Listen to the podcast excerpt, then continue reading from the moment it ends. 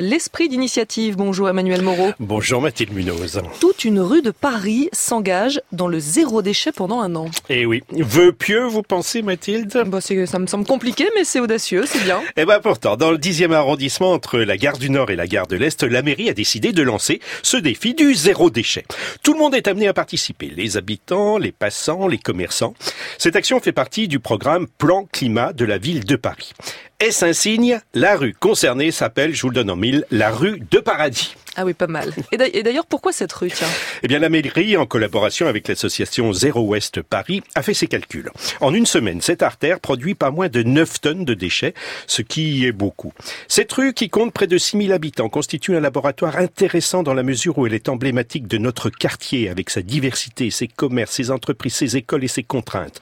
Notamment les trottoirs étroits, étroits précise Léa Vaza, adjointe à la mairie en charge du projet. Alors dites-moi, quand on dit zéro déchet, euh, c'est une réalité vraiment zéro déchet ou c'est juste une formule? L'objectif à atteindre est une réduction de 7 à 10%. Pour arriver à ce que ces 500 mètres de bitume servent de modèle dans la capitale, Mathilde, une large campagne d'information va d'abord être menée dans cette rue afin de toucher les habitants, les commerçants, les entreprises en faisant passer le message que le meilleur déchet qui soit est celui que l'eau ne produit pas. Et donc concrètement, de manière pratique, comment ça va se passer? Pratiquement, les choses vont se mettre en place petit à petit au cours de l'année, Mathilde. Mais déjà, des commerçants déclarent être favorables à ce que les clients viennent avec leurs contenants dans leur magasin.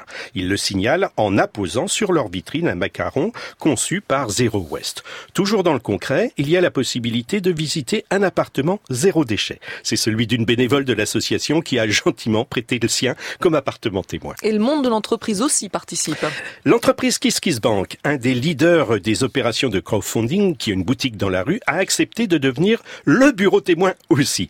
Elle propose par exemple une exposition dédiée aux solutions de réduction des déchets, en partie financée sur leur site. L'action de Jean Bouteille, spécialiste des solutions de bouteilles en verre, consignées, est par exemple montrée, mise en avant.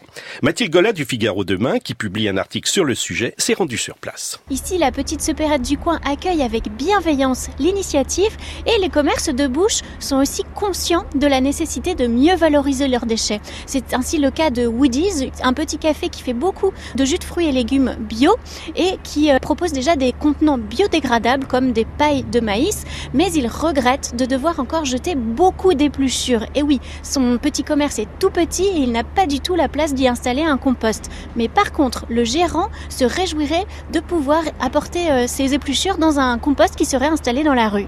Et l'idée d'un composteur, Mathilde, au coin de la rue est en réflexion. En attendant, la mairie procédera à un suivi régulier de l'expérimentation via la pesée des déchets collectés par les camions bennes. Les habitants disposeront également de grilles de pesée individuelles pour constater leur quantité de déchets produits. Un premier bilan global sera dressé dans un an. Bah donc euh, vous reviendrez dans un an nous faire une chronique et nous donner le résultat. La pesée. La pesée, voilà. Merci beaucoup Emmanuel Moreau, l'esprit d'initiative à réécouter, podcaster sur franceinter.fr. Il est 6h20.